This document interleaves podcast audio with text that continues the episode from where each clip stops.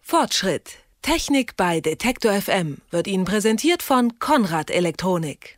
Apple hat es vorgemacht. Mit dem MacBook Air hat man vor vier Jahren ein ultradünnes Notebook vorgestellt, das sogar in einen Briefumschlag passt.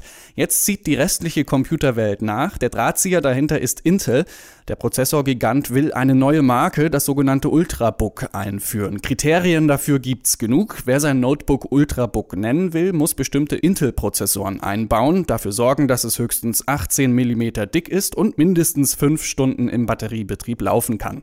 Gut aussehen soll es natürlich natürlich auch. Schließlich ist es der direkte Konkurrent zum Designwunder MacBook Air. Aber sind diese Ultrabooks wirklich eine Revolution auf dem Notebook-Markt oder nur PR von Intel? Darüber sprechen wir jetzt mit Florian Müßig vom Magazin für Computertechnik CT. Schönen guten Tag. Hallo. Ja, was können denn diese Ultrabooks? Das klingt ja erstmal super, Ultrabook. Die Ultrabooks können im Endeffekt alles, was ein normales Notebook auch kann. Sie sind halt besonders flach und besonders leicht. Welche Zielgruppe will Intel jetzt mit diesem Ultrabook ansprechen? Also Ultrabooks sind generell extrem mobile Geräte. Sie hatten schon erwähnt, die geringe Dicke, also 18 mm, das passt in jede Tasche.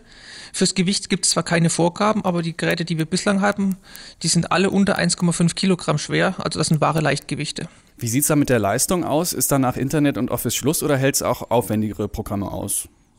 Also Internet und Office ist ohne Probleme möglich. Filme gehen auch. Bildbearbeitung geht auch noch so ab. Videoschnitt, da wird es dann schon ein bisschen zäh und auch aktuelle 3D-Spiele, die gehen da gar nicht.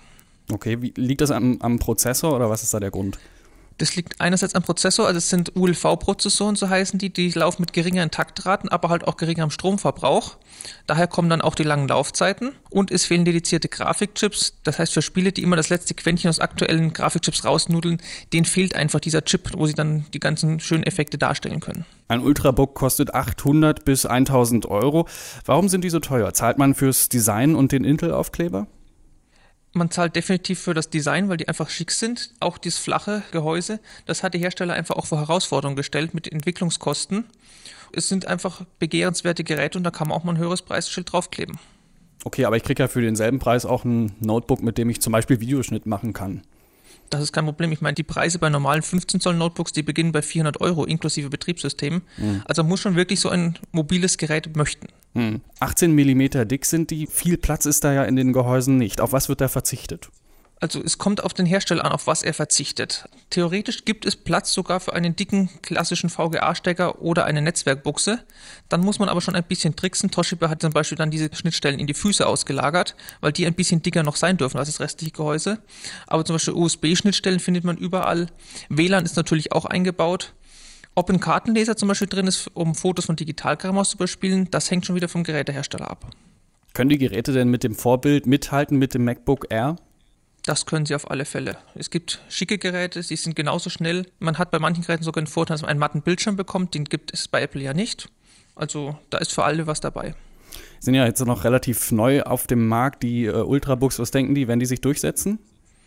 Die werden sich auf alle Fälle durchsetzen. Es ist eine neue Kategorie, die Intel jetzt halt speziell mit diesem Ultrabook-Brand bewirbt. Es gab schon immer vorher auch flache Geräte, aber halt nie so viele. Und die ganzen Hersteller sind jetzt auch wild darauf und die wollen das jetzt auch künftig mit etwas größeren, also 14 und 15 Zoll Displays, auch mit so flachen Geräten versuchen.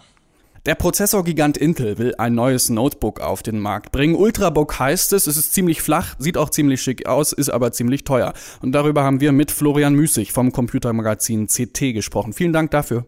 Bitteschön. Fortschritt. Technik bei Detektor FM wird Ihnen präsentiert von Konrad Elektronik.